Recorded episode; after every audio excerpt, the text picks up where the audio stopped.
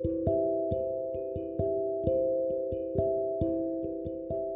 根裏部屋から送るアートセラピー。このラジオではアトリエスワローの美術教師スワローが生活の中で生きるアートの考え方についてお送りします。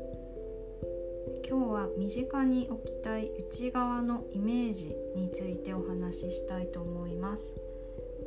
突然ですが皆さんは、えっと、初めてパソコンを見た記憶はありますか？私は確か90年代の中頃に家にブランカの大きい画面を持ったパソコンが来てで両親がそれで仕事をしたりと一緒に年賀状を作ったような記憶があります。で電話回線だったのでインターネットを使うたびにピープルプルプルピーとかいう音がしてよくモノマネもしていました。今はねもうだいぶそういうパソコンとかインターネットの世界も進化してきましたけど1人当たり持っているメディア機器も増えましたよね。パソコンが仕事場と自宅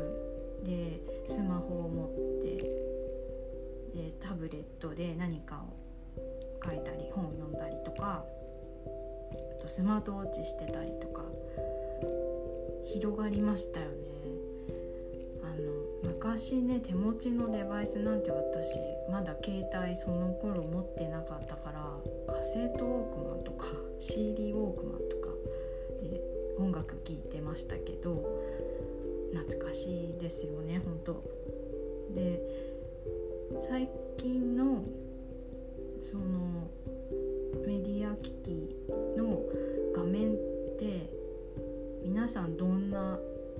トップ画面にしていますか？あの私これすごく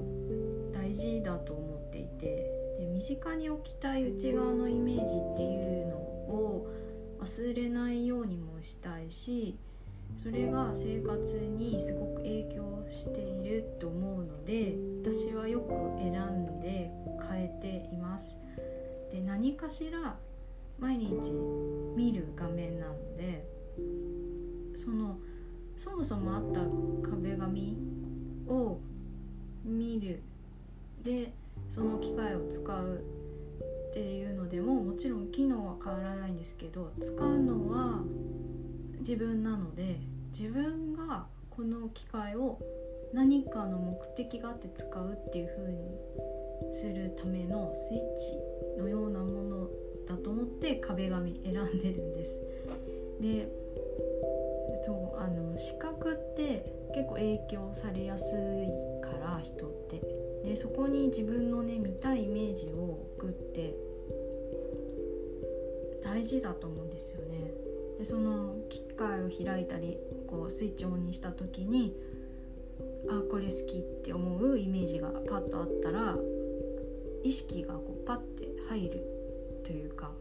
切り替わるのででその後の行動も私がこの機械を使っているっていう風になれると思うんですよ。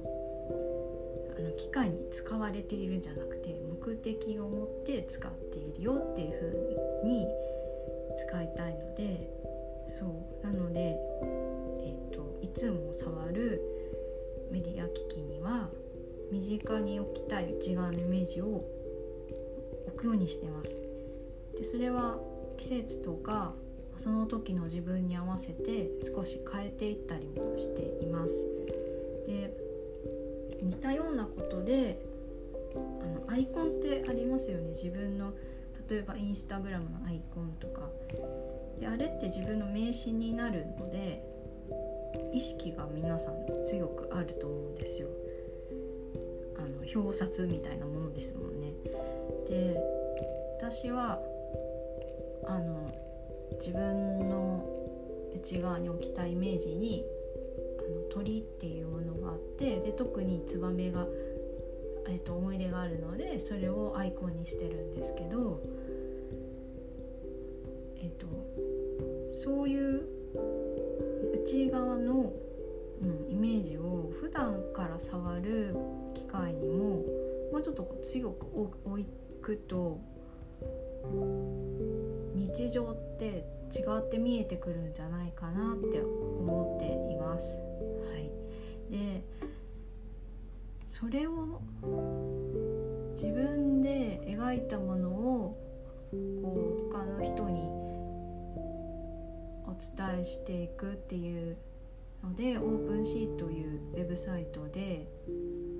作品を出品しているんですけど私が描いたものの中でもしあの気に入っていただけるものがあればそれをお使いいただいてもいいですし一緒にそのどういうイメージが自分が好むのかっていうのをアートセラピーとかグループ鑑賞会を通して知っていくっていう過程もすごく大事だと思うんですよ。でそれを経て、えっと、その人が好む普段見たいイメージに合わせた、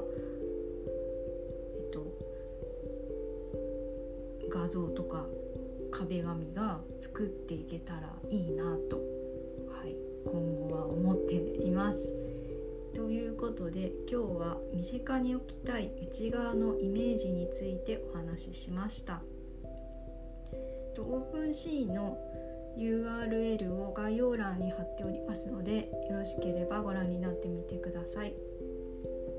最後まで聞いてくださってありがとうございます。それではまた。